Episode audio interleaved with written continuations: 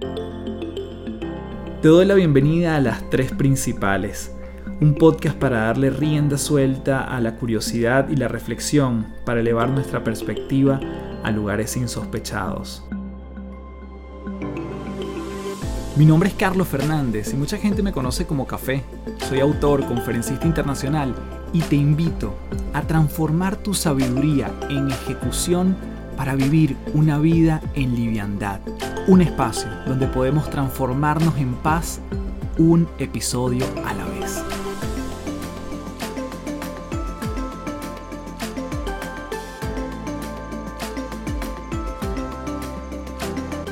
Hello, hello, nuevamente gracias por llegar hasta aquí. Mi nombre es Carlos Fernández, arroba Café del Éxito, y te doy la bienvenida a este nuevo episodio de las tres principales. Como siempre, Aplausos para ti, principaleros y principaleras que están atentos a este podcast, donde en esta oportunidad voy a conversar con mi amigo Stefan Kaiser, conferencista internacional, autor, es un gran motivador, tiene una gran certificación de conferencista y vamos a hablar de su carrera profesional, de cómo se convirtió en conferencista, cómo nosotros podemos hacer presentaciones incluso que sean mucho más inspiradoras a la hora de cautivar cualquier audiencia, no importa lo que hagamos en nuestro día a día, siempre la capacidad de comunicarnos va a ser un gran activo que tenemos la capacidad de explotar. Así que desde ya nos vamos con Stefan Kaiser hoy en las tres principales. Bien, tenemos en las tres principales a Stefan Kaiser. Caballero Stefan Kaiser, gracias por estar aquí. Después de varios episodios, tenía muchas ganas de conversar contigo y además que la gente que no te conozca, eh, que seguramente son muy pocos, que sepan de ti, conozcan tu historia. Así que gracias en mayúscula por tu tiempo. No, gracias a ti por la invitación. Además que soy fan de tu podcast porque me he escuchado, no todos, voy a confesar que no todos, pero muchos de los episodios, así que de verdad honrado de compartir este espacio contigo. Bueno, vamos a entrar ya en materia porque tengo muchas preguntas que hacerte y siento que la audiencia necesita conocer los inicios de Stefan Kaiser. Te voy a decir cómo yo por primera vez escucho de ti. Ok. Yo escucho de ti porque estaba en una, en una compañía, yo todavía estaba en el mundo corporativo. Estaba en una compañía que me da la primera oportunidad para hablar con su gente, para darle una conferencia. Yo me acuerdo que era un equipo, no sé, creo que eran siete, diez personas. Y al cerrar, la chica de recursos humanos se me acerca y me dice, oye, tú has escuchado de un chico, bueno, ella en ese momento me dijo un niño que, que se llama Stefan. Y yo creo que estamos hablando fácil del 2007, 2008 probablemente. Y él me dice, ella, él es alguien que está haciendo cosas junto con, con su papá, pero él es, él es como el protagonista de la cuestión. Y yo la verdad que me quedé con esa idea, me mencionó en su momento que ella te vio o supo algo de ti en la iglesia de Manzanares, Caracas, Venezuela, y entonces yo me quedé siempre con esa idea y bueno, tiempo después nos conoceríamos. Pero esa fue la primera vez que yo como tuve referencias de que había alguien que hacía algo similar a mí y que, bueno, era, era menor que yo, pero que estaba más o menos en el mismo sendero. Cuéntanos esos inicios, Steph. Bueno, efectivamente, sí, realmente todo inicia también por influencia de mis padres. Yo realmente me inicio en este mundo cuando tenía 15 años. Yo era un chico adolescente bastante tímido y entonces mi papá me lleva a un curso de liderazgo, entre otras cosas con la idea de, bueno, a ver si desarrollo un poco capacidades de ser un poco más extrovertido, de abrirme, de comunicarme, de influir en otros. Y la verdad es que ese curso de liderazgo que recuerdo duraba un fin de semana completo, fue todo un sábado y todo un domingo, la verdad es que me cambió la vida, de verdad me marcó muy profundamente, de manera muy, muy positiva. Una de las cosas que yo aprendí ahí es que cualquier cosa en la vida es una habilidad y si es una habilidad, lo puedes desarrollar, lo puedes aprender. Entonces, si yo hasta ese punto no había desarrollado la habilidad, por ejemplo, de ser más extrovertido o más carismático o más sociable, es una habilidad que yo bien podía desarrollar. Y ese curso, curiosamente, a uno eh, estaba permitido que uno diera ese mismo curso que uno había recibido a otras personas siempre y cuando uno no buscara beneficio económico, sino si lo hacías como por labor social, estabas más que bienvenido a compartir el manual, los materiales, las láminas, etcétera, y dar ese curso a otras personas. Y así inicié un año más tarde, a los 16 años, efectivamente dicto por primera vez ese mismo curso que yo había recibido en conjunto con mis papás. Y ahí, a pesar de todo el miedo escénico, de todos los nervios que tenía, porque estaba, bueno, tenía 16 años, pero además era un curso para gente mayor, era un curso para adultos, a pesar de todos esos miedos iniciales, la verdad es que la experiencia me encantó. Y ahí nació como en mí esas ganas de querer hacer eso de forma más frecuente. Y empiezo a dar más cursos, más conferencias, en algún momento empiezo a desarrollar también mi propio contenido. Luego, desde un inicio, todo de forma gratuita, con esta idea de lo hago porque considero que estoy generando un impacto positivo en la vida de otros, porque además me lo disfruto muy genuinamente. Y luego llega el punto donde me graduó de la universidad. Yo estudié en la universidad en Alemania, estudié administración de empresas y tenía dos ofertas laborales sobre la mesa. Ambas ofertas muy interesantes, pero no necesariamente me apasionaban. Y ahí yo pensé, bueno, qué mejor momento que este momento para efectivamente lanzarme al agua e intentar monetizar, intentar generar ingresos con esta actividad que hasta ahora realmente venía haciendo casi de forma gratuita. Y así empecé, tan pronto me gradué de la uni, empecé a dar conferencias, cursos, ya apuntando también más a empresas, a generar ingresos con todo esto.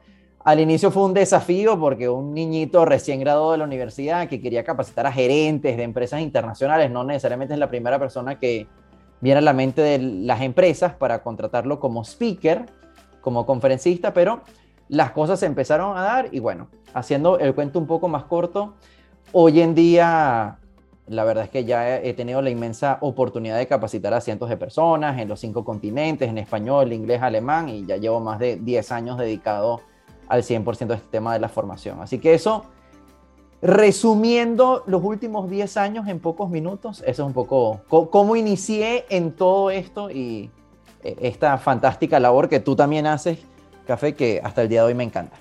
¿Sabes qué? Yo quiero detenerme en esa, en esa influencia de, de, tus padres, ¿no? Porque yo siento que ahí hay como una semilla importante dentro de tu trayectoria. Yo me acuerdo que tú me contaste que en algún momento, no sé si fue en la graduación, ya cuando te graduaste de colegio, que tu papá además te, te lleva a Tony Robbins. Entonces, si quieres nos cuentas quién es Tony Robbins, para que quizás no, no conoce este gran personaje, y y, que además es un regalo poco convencional para alguien que está terminando eh, la, y va rumbo a la universidad, pues no, es un regalo tradicional, pero, pero bueno, no solo que te lo ofrecieron, sino que fuiste y, y, creo que ahí hay una influencia importante. Sí. Yo no recuerdo ahora muy bien si eso fue un regalo del colegio, creo que más bien fue un regalo al terminar la universidad. Lo cierto es que cuando yo termino la universidad, mi papá me pregunta, ¿qué regalo quieres como para finalizar la universidad? Y en ese momento, y ya voy a llegar a lo de Tony Robbins, en ese momento habían sacado un curso online, otra persona que se llamaba Brendan Burchard, que para los que no lo ubican, es también americano, se dedica a dar conferencias y también dicta cursos sobre cómo ser conferencista, cómo hablar en público, cómo generar ingresos con todo esto. Y yo le digo a mi papá, me encantaría recibir eso como regalo, porque como es a lo que me quiero dedicar, pero en la universidad no es que aprendí cómo generar ingresos como conferencista, ese curso online sería como un, un tremendo regalo. Y efectivamente recibo ese regalo, hago ese curso que se llamaba Experts Academy, ¿no? A la Academia de los Expertos. Me encanta, además, y además, y ahí creo que entra lo de Tony Robbins, mi papá me regala, creo que fue en ese momento como un, vamos a llamarlo bonos, como un regalo que no me esperaba, ir juntos a este evento de Tony Robbins, que es, para los que no lo conocen, yo diría el conferencista motivacional en Estados Unidos, creo que es la referencia más grande en el mundo de, conferencias, de cursos, de eventos de formación. Y vamos juntos a su evento que se llama Unleash the Power Within, ¿no? Como de alguna manera detonar ese poder interior y esa experiencia también muy buena porque si el curso, si el Experts Academy de Brendan Burchard me dio muchas herramientas como para hablar en público, cómo generar los primeros clientes, etcétera, siento que este curso que hicimos con Tony Robbins fue más como la parte motivacional. Una de las cosas que hicimos en ese evento, me acuerdo, la primera noche fue caminar sobre fuego, que yo pensé que era como, me están bromeando que vamos a caminar sobre fuego en la primera noche del evento. Yo pensé, bueno, será el último día, era un evento que duraba cuatro días, recuerdo, pero la primera noche, entonces te preparan psicológicamente, emocionalmente, muchas herramientas, bueno, de diferentes cosas, de programación neurolingüística, etcétera, para que uno efectivamente camine sobre fuego lo logramos ambos y eso de verdad fue una experiencia muy bonita, donde una de las cosas que hizo Tony Robbins muy bien fue formular la pregunta, bueno, si tú pensabas que caminar sobre el fuego era imposible y lo lograste, ¿qué otras cosas estás pensando en este momento que son imposibles y que tal vez también puedes lograr? ¿no? Entonces, esa la verdad es que fue una experiencia muy transformadora para mí y que sí, que formó parte como de ese regalo de, de graduación de universidad. Cuéntame esos, e, esos inicios porque nuevamente tú en una época de no redes sociales, tú empiezas a generar algunas convocatorias de una manera muy particular.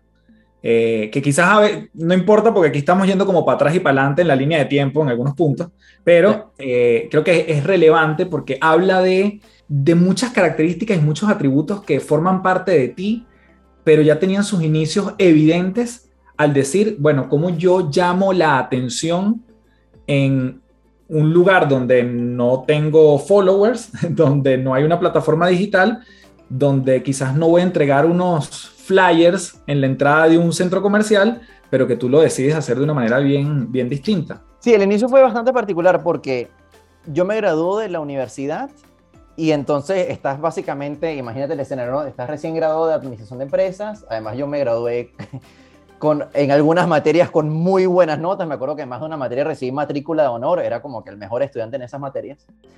Pero llego a casa y digo, ajá, ¿y ahora qué hago? O sea, literalmente estás sentado como en tu habitación frente a un computador, tienes conexión a internet y como tú bien decías en ese momento, la verdad es que no habían redes sociales como las conocemos hoy en día. Y digo, bueno, ¿y ahora, ¿y ahora qué hago para empezar a darme a conocer?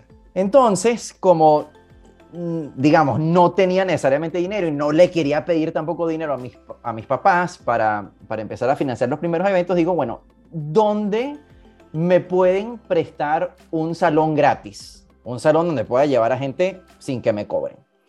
Y se me ocurre ir a la iglesia Manzanares, en Caracas, la iglesia que nosotros eh, asistíamos, y le pregunto al padre, el padre Pepe, una persona y un sacerdote fantástico, y digo, oye, padre Pepe, en, usted tiene los salones donde dan las catequesis, ¿no? Primera comunión, confirmación, etcétera. ¿Usted le importaría prestarme un sábado o un domingo uno de esos salones para yo hacer un curso de liderazgo? Y el padre Pepe en su muy buena onda me dice, sí, claro, no hay ningún problema y tal. Y yo feliz, café. Yo ese día regresé feliz a casa y entonces en la noche digo, bueno, fantástico tengo el salón y me pregunto, ajá, ¿y ahora cómo llamo a la gente? Me acuerdo que el día siguiente vuelvo a ir a la iglesia y le pregunto al padre Pepe, padre Pepe, ¿usted me permitiría? Usted sabe que al final de la misa se hacen como los anuncios parroquiales. Eh, ¿Usted permitiría que yo al final de misa haga mi anuncio del, del curso de liderazgo que quiero dar? Y el padre nuevamente me dice, sí, sí, ningún problema. Entonces, mi primera estrategia de mercadeo realmente consistía en que yo iba eh, cada domingo yo asistía a las tres misas, o sea, mañana, mediodía y tarde. Asistía a misa y al final de cada misa hacía mi anuncio de mi curso de liderazgo. Y tan pronto la gente salía, yo me paraba ahí en la salidita y empezaba a anotar a, hoja y, con hoja y sí, con lápiz y papel, empezaba a anotar el nombre, eh, no me acuerdo si el email o el número de teléfono de la gente, para, bueno, para anotar a ver quién, quién estaba interesado y quién pagaba la entrada, porque recuerdo que al principio nada más cobraba, creo, lo que costaba imprimir el manual, como el manual de apoyo que la gente se iba a llevar. Esa fue mi primera estrategia de mercado y creo que al primer evento habrán ido tal vez 5 o 10 personas. Y luego yo sigo haciendo los eventos ahí en la iglesia y cada vez lo perfecciono un poco más. Entonces lo que empiezo a hacer es que creo que para el segundo curso que organizo ahí, no solamente asisto a misa, eh, a las tres misas los domingos, sino que mientras la gente está en la misa, como la gente se acerca en carro, yo ponía en, la, puerta de cada carro, ponía como la, la, publicidad de mi evento que había hecho en un documento Word, ¿no? Y luego durante la semana visitaba todos los edificios que estaban cercanos a la iglesia y en el ascensor de cada edificio pegaba también como la publicidad que yo mismo había diseñado en Word. Esa fue mi primera estrategia de mercadeo y de verdad así empecé. Empezaron a llegar 5 personas, 10 personas. En algún momento, no recuerdo bien debido a qué factores, no sé si es que se corrió mucho el de boca en boca o lo que sea. Me acuerdo que en algún momento en un curso específico que di en conjunto con mi papá, teníamos la sala llena, o sea, ya eran más de 100 personas. Y lo que empieza a ocurrir ahí es que, claro, esa gente que asiste ahí, a su vez, trabaja en algunas empresas.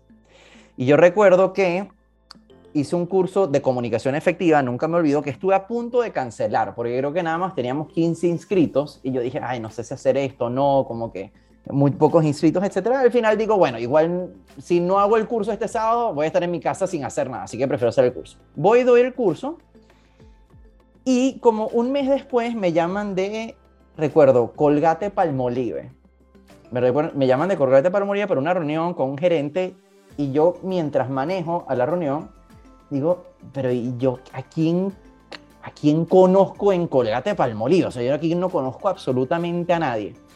Y cuando entro en la reunión con los gerentes, uno de los gerentes, de hecho, si no me recuerdo, era el gerente general en ese momento, era una de las personas que había asistido a mi curso en la iglesia.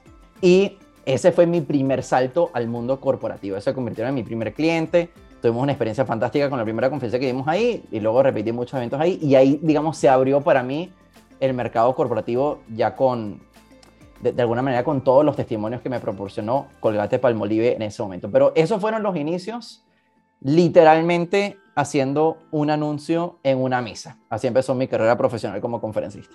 Una persona que nos está escuchando, Steph, que, que tú digas como, que, quizás está poniendo muchas excusas para hacer algo, ¿no? Y hacer algo desde cualquier punto de vista, desde conversar con alguien que le cuesta conversar desde hace años, retomar una, una amistad perdida, desde buscar oportunidades de emprendimiento, desde buscar financiamiento para un negocio.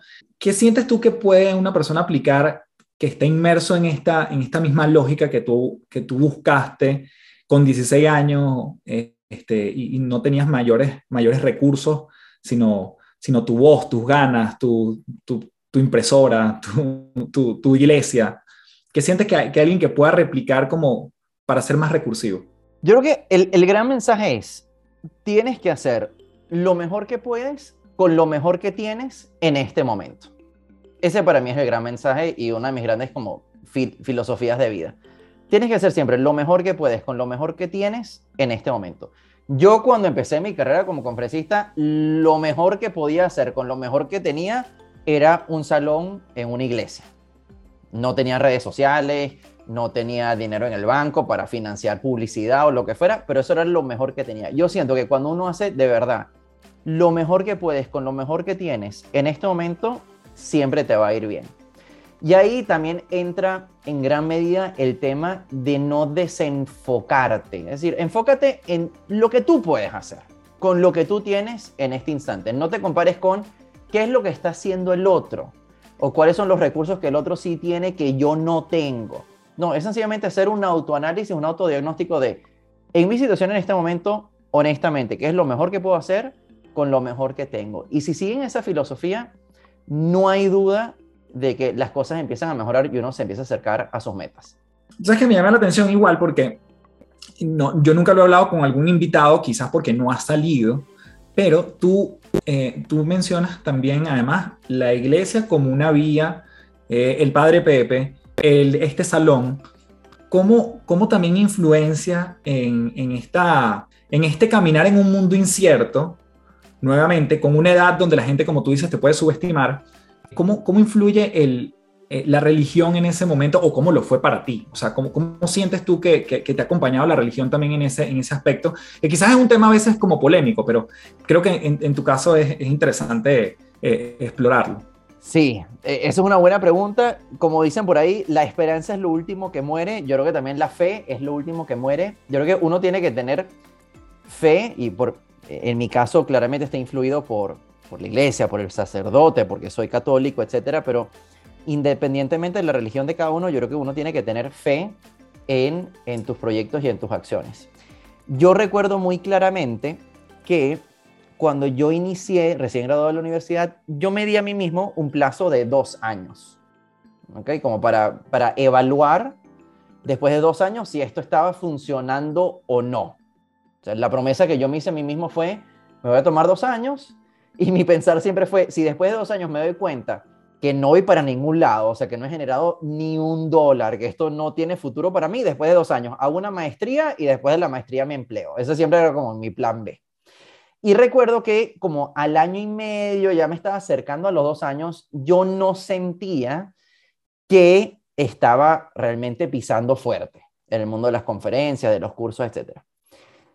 Y no es por falta de intención, o no era por falta de esfuerzo, porque de verdad yo trabajaba muchísimo, todos los días, de lunes a sábado, 8, 10, 12 horas al día, o sea, de verdad, hacía todo lo que se me ocurría hacer y sentía que no avanzaba.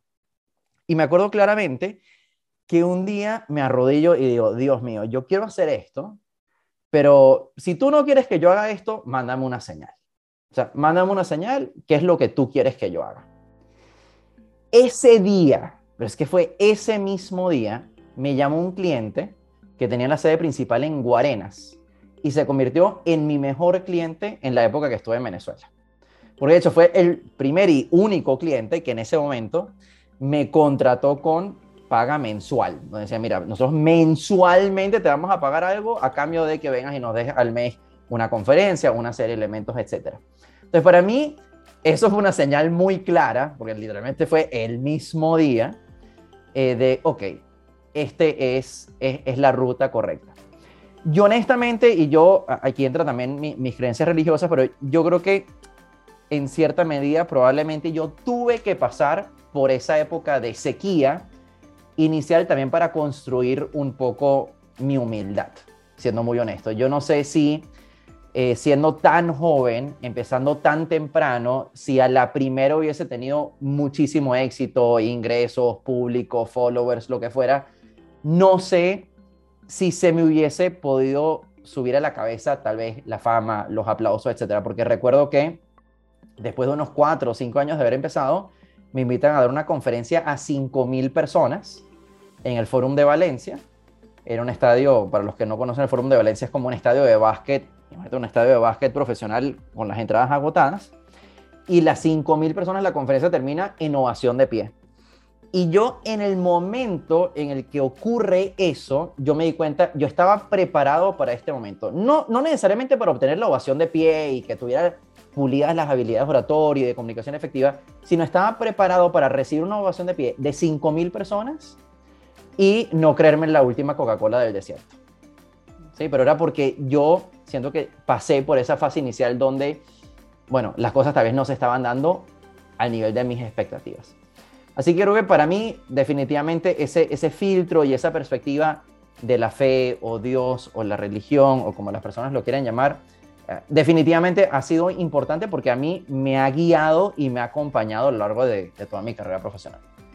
Que me encanta escuchar eso porque nuevamente es, eh, como tú dices, cada quien le puede dar una denominación distinta, pero es la posibilidad cierta de tú creer en algo más grande que tú y que colocas allí lo que, hasta el punto en que ya tú no puedes pasar, o sea, donde ya tus acciones son, son insuficientes, entre comillas, o sea, ya hay un punto en que por más que tú hagas todo lo que está en tu cabeza y, en tus manos, no, bueno, no puedes acceder. Y fíjense que pasan este tipo de cosas. Por eso eh, yo, yo, no me acordaba de este cuento, creo que nunca te lo había escuchado, pero, pero me gusta mucho además que sirva como un, vehículo para todos aquellos que quieren realmente enfocarse en algo y que quizás a veces no les están funcionando las cosas. Eh, hace poco tenía una llamada con uno de mis mejores amigos y me decía, Carlos, la estoy pasando mal. O sea, literalmente la estoy pasando mal.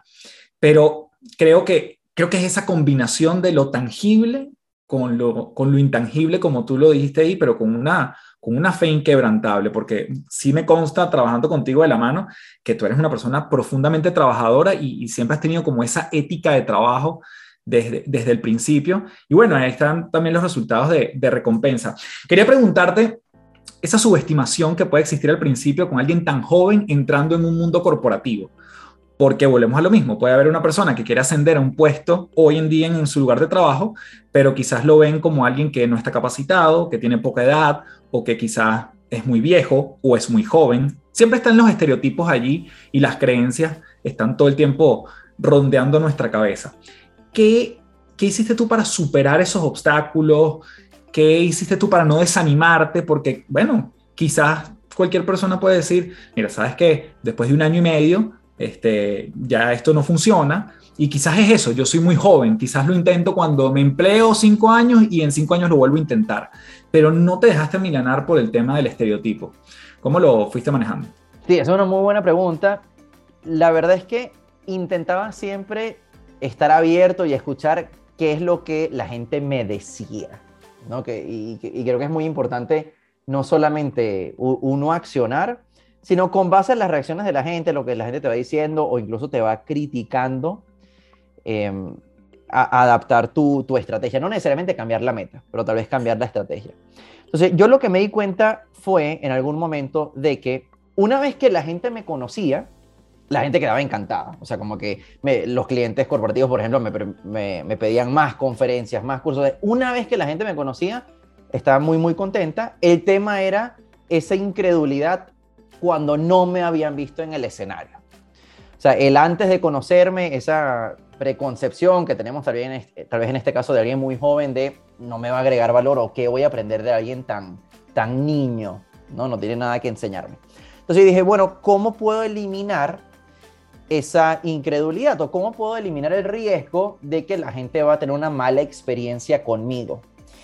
Y yo me acuerdo, estaba en una reunión con un cliente donde solo una de las personas me conocía, me había visto en acción, el resto de las personas que estaban a cargo de ese evento, no. Y esta persona que sí me conocía empieza como con la idea de, bueno, es que Estefan venga al evento y de una conferencia de una hora, ¿no? La persona así súper entusiasmada, tener como mi, mi sponsor, ¿no? Mi patrocinante. Pero el resto de las personas, y eran gerentes de un perfil muy alto en la organización, como no me conocían y me veían tan niño, recuerdo que cada vez empiezan a proponer que yo hable menos. ¿No? Empiezan a proponer, no, bueno, pero que hable mejor 45 minutos. Y luego, no, pero que hable 30 minutos. Y luego, no, que hable 15 minutos. Cuando llegan con la idea de que yo nada más interviniera 15 minutos con una conferencia, yo dije, aquí necesito eliminar el riesgo. Necesito eliminarles el riesgo de que van a tener una mala experiencia conmigo. Y yo ahí, de forma bastante espontánea, porque no lo tenía planificado, yo les digo, mira, les ofrezco garantía de satisfacción hagamos la conferencia. Si al finalizar la conferencia no les gustó, no me pagan. Y ya está. Y yo me doy cuenta que hay como que se empiezan a abrir a esa posibilidad, pero uno de los gerentes me dice, bueno, pero eso no, no me termina de convencer. Y yo muy espontáneamente en ese momento, porque estaba desesperado por trabajar con ellos, le digo, mira, hagamos lo siguiente. Yo les doy la conferencia. Y si no les gusta, no solamente no me tienen que pagar, sino que yo te pago a otro conferencista, al que tú quieras. O sea, tú quieres contratar a café, al conferencista que tú quieras, yo te pago a otro conferencista. Es como mi manera de pedirte disculpas por haber tenido una mala experiencia conmigo. Y ahí me dijeron, ok, tienes 20 minutos para hablar en la conferencia. 20 minutos.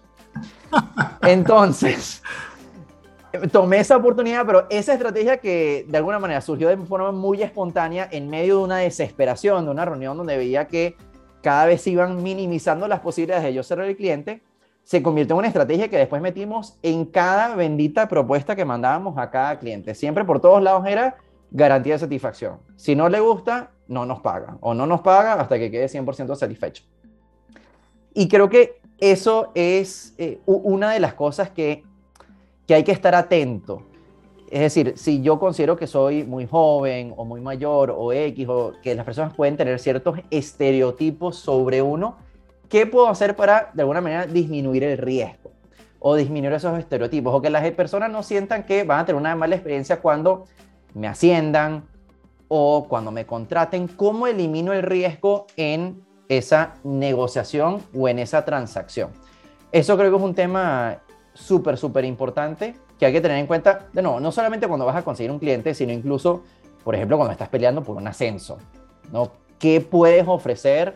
¿Qué puedes decir para que las personas digan, esta es la persona correcta y, y estás disminuyendo de alguna manera el riesgo o el temor que el otro puede sentir al hacerte ese ofrecimiento? Qué maravilla. Esteban, cuéntame una, una anécdota donde las cosas no te hayan salido tan bien bien sea con un cliente, en el escenario, con alguien del público. Esa anécdota que tú dices, casi que la borraría de mi mente, pero la verdad que también fue un aprendizaje. ¿Te, tienes algo así como en tu top of mind? Mira, tuve una experiencia muy mala con, con un cliente, no voy a decir el nombre, evidentemente, pero este era uno de los primeros clientes que me contrató no una conferencia, no un evento, sino como varios eventos en simultáneo. Era como varios grupos y ponte que lo que yo, te, lo que yo recuerdo en este momento era como que una semana entera de capacitación, lo, que, lo cual para mí era, sonaba a fortuna, sonaba a ser multimillonario, que me contrataron cinco talleres seguidos. Y lo cierto es que yo, me, acuerdo además, Café, y fui feliz, o sea, ese lunes yendo al primer evento, al primer grupo, voy feliz de la vida, me acuerdo que iba cantando a todo pulmón en el carro, dije, no, esto es, esto es lo máximo, tener la semana entera llena de eventos. Llego al evento, doy el evento, la gente queda encantadísima. Me acuerdo que el taller era solamente en la mañana y luego en la tarde recibo una llamada de el gerente general de esta organización y me dice, Stefan, están cancelados todos los eventos porque a la gente no le gustó. A la gente no le gustó la experiencia. Y yo de verdad quedé, más que haya sido más que me he dicho que era una mala experiencia, yo quedé tan confundido porque dije, no puede ser que yo tenga una percepción tan errónea de la experiencia. Una cosa es que yo sepa que no nos fue bien porque, no sé, hice un chiste inapropiado. O sea, una cosa es que yo sepa que metí la pata, pero otra cosa es que desde mi perspectiva, objetivamente, no fue muy, muy bien y que luego me digan que nada que ver, que esto nada que ver. Y entonces empiezo a indagar y me doy cuenta de que, porque conocía personas que trabajaban en la empresa, que no es que la experiencia había sido mala con los participantes, sino que había otra persona que querían que contrataran a otro conferencista y empezó a, de alguna manera, decirle a este gerente general o a esta persona que estaba a cargo del evento que habían tenido una mala experiencia conmigo, pero realmente era no fundamentado. Pero bueno, el gerente general confiaba mucho en esta persona y, y nada, y me canceló todos los eventos realmente sin razón, sino, no sé si llamarlo por celos, por envidia o porque querían contratar a esa persona que quería contratar a otro conferencista y no a mí. ¿Qué aprendí yo de esa experiencia? Porque de verdad, uno, me descuadró todas mis finanzas del mes. o sea, de pensar que tenía cinco eventos, que no era un tema menor, a tener un evento y ahora tenía una semana entera ahí sin, sin, sin eventos. Además había dicho que no a otros compromisos para poder atender esos talleres. De pronto, no solamente me descuadró financieramente el mes, sino dije, ¿cuál es el aprendizaje de todo esto? Y creo que uno de los aprendizajes es siempre dejar constatado cuál es la experiencia de la gente. A partir, ese fue el último evento que hice en mi vida donde no, no dejé una encuesta de satisfacción. Para yo siempre tener la data de, no, mira, es que no es lo que te está diciendo esta persona que me tiene envidia o me tiene celos o tiene una opinión muy juzgada. Esto es lo que objetivamente dijo la gente en las encuestas de satisfacción y ya con base a eso pueden tomar una decisión un poco más un poco más racional y un poco más balanceada. Pero esa experiencia fue, la verdad, un golpe duro.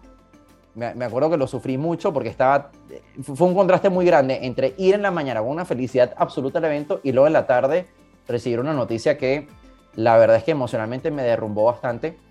Pero, y, y creo que eso es lo importante, sobre todo para personas que están viviendo tal vez momentos difíciles o desafiantes.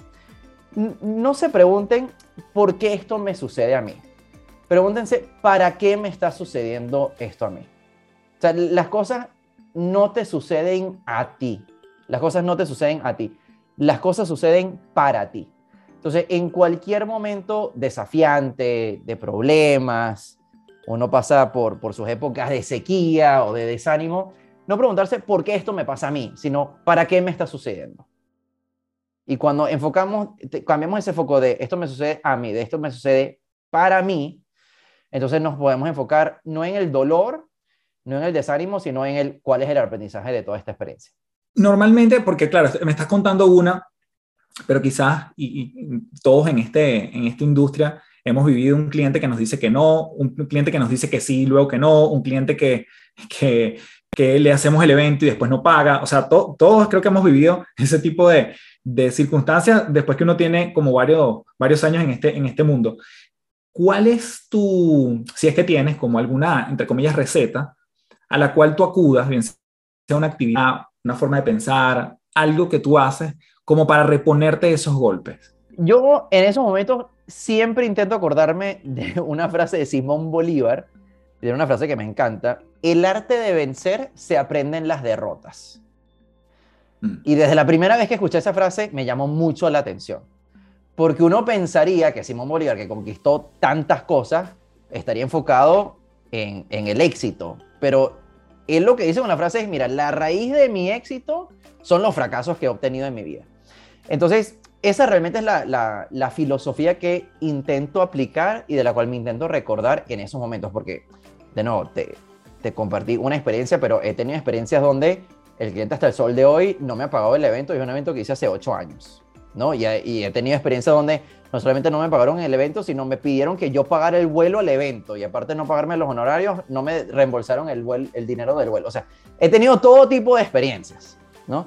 Pero intento en esos momentos recordarme, ok, el arte de vencer se aprende en las derrotas, es decir, ¿qué, ¿qué aprendí de esta experiencia puntual que debo empezar a hacer diferente a partir de ahora para que ojalá esto o no se vuelva a dar o no se vuelva a dar con tanta frecuencia? Eso es honestamente. Que yo tengo como, en, en términos de, de, tiempo, ¿no? Cuando a mí me pasa algo de esa naturaleza, por ejemplo, hace poco, creo que te lo comenté, que estaba en un lugar, estaba de vacaciones, me piden una conferencia prácticamente de, una semana a otra. Yo digo que sí, le digo que hay mal internet, me la juego, pero además le digo que cuidado porque hay mal internet. Y efectivamente el internet fue terrible. La, la, la actividad no fue lo mejor recibida por el problema de la conexión, obviamente, demasiado interrupciones. Y yo he aprendido como a leerme que ese duelo me dura, ese duelo profesional, por decirlo así, ¿no? Eh, me dura como 24 horas, más o menos. Mm. O sea, tengo como ese duelo durante 24 horas y probablemente si, si, si fue en la mañana, supongamos, todavía al día siguiente, en la mañana, mediodía, todavía estoy un poco alicaído, ¿no? Pero en este mundo, además, tú y yo sabemos que, que aquí nadie viene a, a, a darte ánimos necesariamente. Mm. Este, esto es un mundo a veces bastante solitario. Y digo el mundo del emprendimiento, de arrancar un negocio propio, de, de tener, eh, de tener clientes, de, de salir a, Cuando no estás necesariamente en el mundo corporativo, no hay nadie de quien uno a veces soportarse. ¿Cuánto, cuánto más o menos te tarda a ti en reponerte de este tipo de, de, de caídas, si se quiere así? ¿Tienes como más o menos un, un estimado? Mira, yo es que para mí creo que no es tanto como las 24 horas como parece que lo, es para ti, para mí depende de la intensidad del golpe. O sea, si el golpe es muy, muy duro, si el golpe es muy, muy intenso, si es algo muy, muy grave que me sucedió, sí, o sea, honestamente me puede durar, yo creo que probablemente hasta una semana. Probablemente hasta una semana, semana y media. Pero depende de la intensidad, porque hay diferentes tipos de eh, sinsabores, ¿no? O, épocas agridulces. Entonces, si es algo no tan grave, probablemente 24 horas, dos días, tres días, pero yo diría que lo máximo, así, momentos duros, duros con clientes, eso que me di cuenta que me estafaron, que no me van a pagar nunca, no me van a reembolsar el, el, el vuelo que yo pagué, etcétera, probablemente una semana y media para recuperarme por completo. ¿Y, cómo, cómo, también manejas el tema de la, vamos a decir, de tú, eres, tú, eres, una persona que maneja mucho también tu, tu, propia marca personal, para ti eso es algo muy relevante. La trabajas conscientemente desde tu certificación de conferencista, desde tus redes. ¿Te ha pasado que hay, vamos a decir, alguien, por ponerlo en un punto externo, o algún ente, llámase una empresa, donde tú te sientas que ha afectado tu reputación y, y, que, y que también eso es una, un golpe que, que has tenido que manejar, donde tú sientes, oye, pero esto está atentando contra mí, contra, contra mi trabajo, con lo que tengo construyendo desde que tengo 16 años. El tema de la reputación en alguien que maneja su marca personal, para mí me parece algo relevante y cómo, cómo lo, lo transitas, pues, como tú dices, cómo surfeas esa ola. Efectivamente, yo siento que, bueno, es que marca personal para mí es igual a reputación. O sea, tu marca personal es tu reputación personal, en el fondo. Entonces sí, efectivamente me han sucedido muchas cosas que se han visto, que, han afectado mi, marca personal.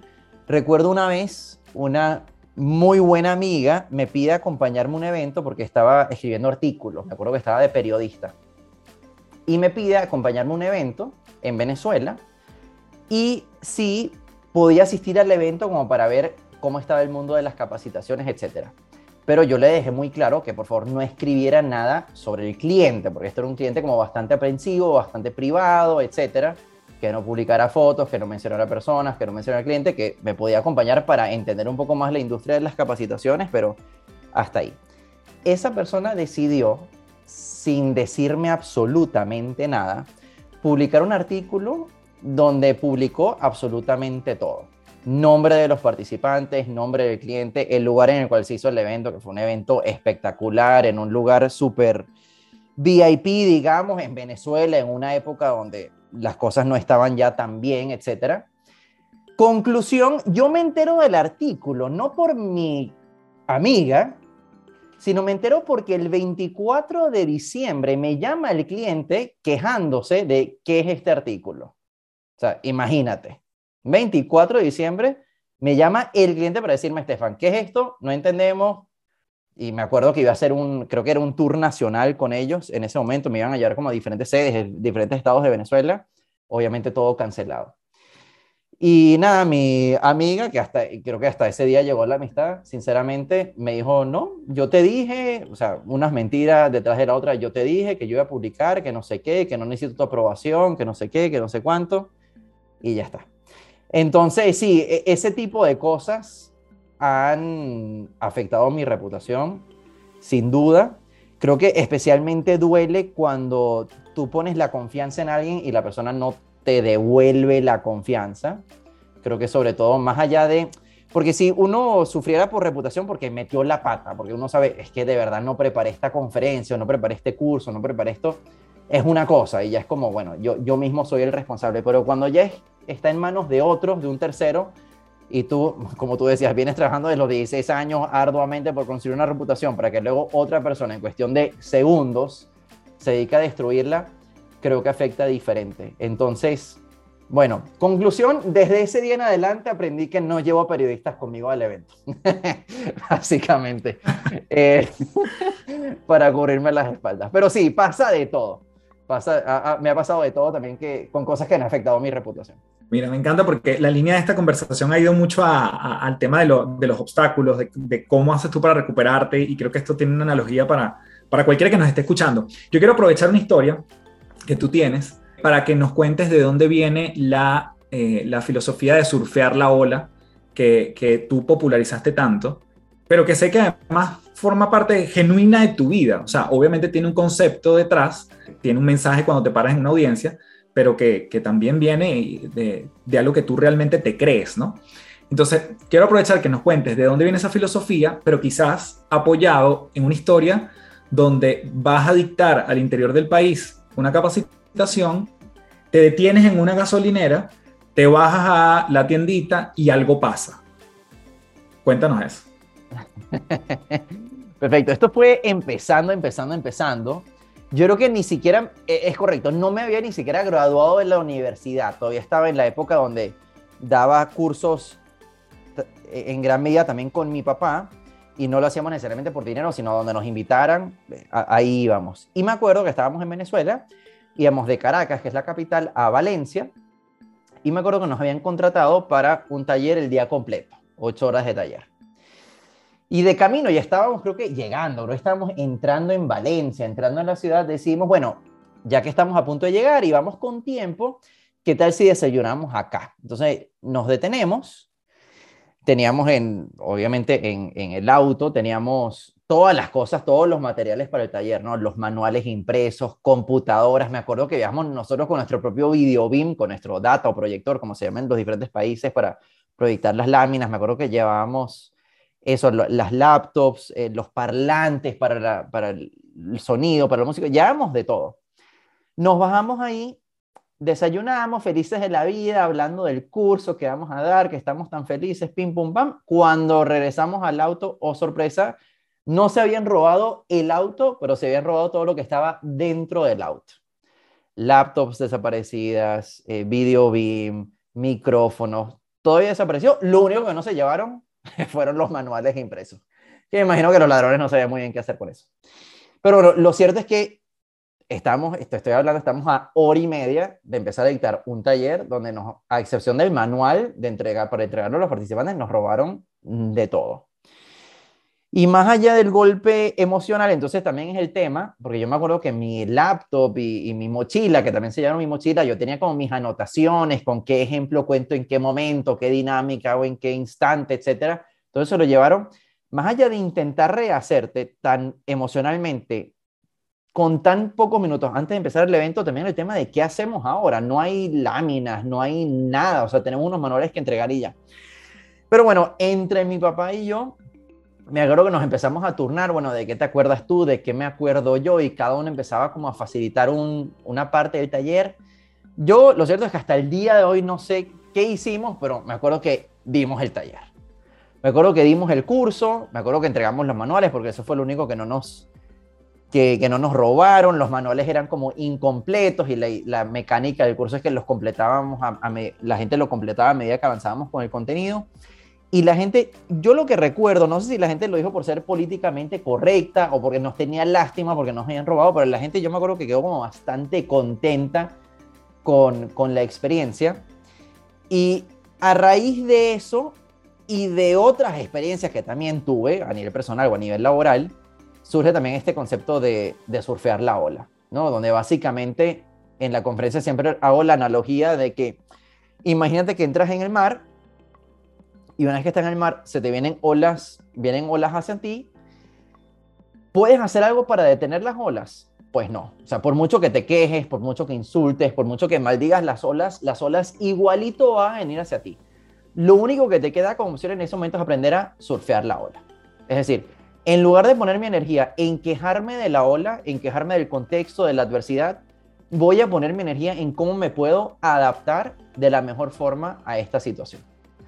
Ese es el concepto de surfear la ola, que nació a raíz de esta experiencia en la gasolinera y a raíz de otras experiencias negativas que también tuve, pero donde básicamente el mensaje siempre es no nos quejemos de las olas, no nos quejemos de las adversidades, de los problemas, de los desafíos, pongamos la energía en cómo lo puedo surfear, cómo me puedo adaptar a esto y sacarle el máximo provecho posible para que esta circunstancia desafiante efectivamente no me ahogue, sino yo más bien montarme encima de la ola y ver cómo aprovecho esto de la mejor forma posible.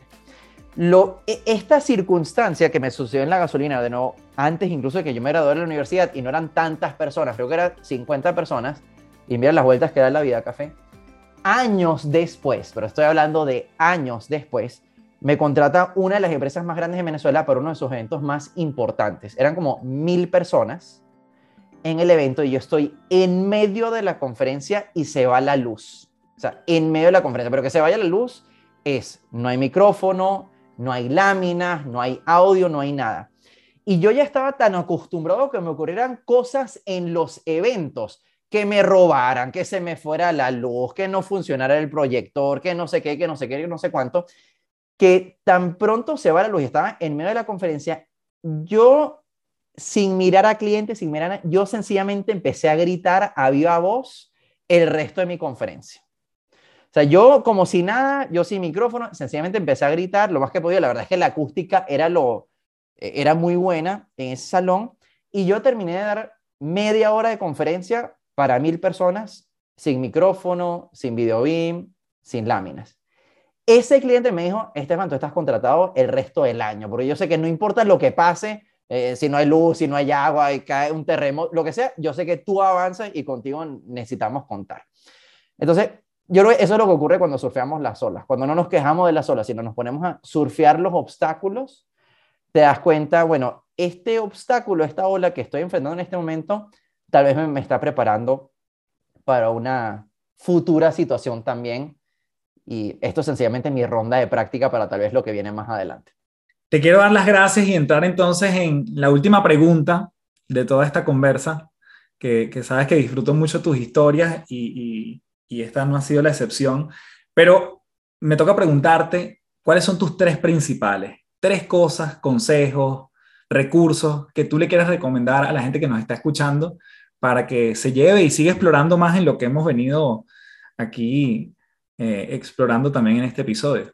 Perfecto más que recomendar algún libro en particular, porque tú eres mucho más lector que yo, café, yo les recomendaría a todos adquieran el hábito de leer, así sea leer cinco minutos, literalmente, o a primera hora de la mañana o a última hora del día, es como una de mis cosas principales que yo considero. Y cuando uno lee cinco minutos o diez minutos, tan pronto te despertaste o justo antes de irte a dormir, empiezas a adquirir el hábito, empiezas a, aprender muchísimo y sin darte cuenta, en el año terminas leyendo 3, 4, 5, 6, 7, 8, 9, 10 libros y eso empieza sin darte cuenta, porque estás hablando de leer 5 minutos al día o 10 minutos al día, en lugar de estar ahí revisando Instagram o Netflix o lo que sea, pónganse a leer antes de dormir. De verdad que eso es una, una de mis recomendaciones principales para todos. Eso, número uno. Número dos, si sé que esto va a, sonar como un poco egoísta, pero voy a recomendar un recurso mío. Si les gustó esta conversación, pueden ir a, pues me pueden seguir en mi Instagram o pueden ir a, mi página web también y tenemos 10 eh, cursos gratuitos que he ido grabando y que he ido grabando y que he ido publicando de forma completamente gratuita. Así que ya sea por Instagram, por cualquiera de las redes sociales o en la página web también, van a ver ahí un banner que dice descárgate 10 cursos gratis y ahí tenemos cursos de oratoria, de presentaciones efectivas, de la certificación de conferencistas, de motivación, donde pueden aprender mucho más de, de los temas que hemos hablado hoy. Y finalmente, como tercer recurso o como tercera recomendación, me gustaría dar un consejo que me ha servido mucho y que creo que ata con uno de los puntos que hablamos al inicio de la conversa, que es lo siguiente, y atado muy al tema religioso, creyente y bíblico. Hay una frase en la Biblia que dice que la fe mueve montañas. Entonces, a lo que los invito a todos a reflexionar es, si la fe mueve montañas, la duda crea montañas. Entonces, la invitación para todos es, independientemente de cuál sea tu sueño, de cuál sea tu proyecto, de cuál sea tu visión, tu misión, tengan fe. Tengan fe, crean en ustedes mismos, crean en esa visión, crean en ese proyecto, porque la fe mueve montañas. Pero dudar de ti mismo y dudar de tu proyecto crea esos obstáculos innecesariamente. Y las cosas no significa que siempre te van a ir bien, siempre van a haber olas, siempre van a haber desafíos que enfrentar, de eso ya lo conversamos, pero tengan fe, porque la fe definitivamente mueve montañas. Maravilloso, querido. Te abrazo fuerte. Gracias por estar en las tres principales. Eh, obviamente nos seguimos viendo eh, mucho más pronto de lo que la gente piensa. Nos seguimos nosotros conversando para seguir moviendo montañas y moviendo y, siguiendo en esta misión de, transformar eh, en nuestra pequeña escala una, una, vida a la vez. Te doy las gracias, estoy muy orgulloso de, de poder ser tu amigo, llamarte amigo y, nuevamente este, estoy seguro que la gente se llevó oro puro en esta conversación. Un fuerte abrazo. No, gracias a ti, Café. Te quiero, te respeto, te admiro, te aplaudo y de verdad mil gracias por, por esta conversa, por tu amistad, por considerarte como un hermano. Y nada, y gracias también a todos los que nos han escuchado aquí. Espero que haya sido un tiempo útil y de valor para todos. Bien, espero que te hayas llevado cosas interesantes de esta conversación con Estefan. Puedes seguirlo en sus redes sociales como arroba Estefan rayita abajo, piso, Kaiser con K. Y de todas maneras te dejo toda la información de su página web y sus coordenadas en las notas del episodio. Y gracias nuevamente por ser parte de las tres principales. Puedes dejarme tu review en Apple Podcast así como en Spotify, tu valoración con cinco estrellas, lo aprecio un montón. Comparte este episodio con quien crees que le pueda hacer sentido y como siempre me despido diciéndote, transfórmate en paz. Muchísimas gracias. Chao, chao.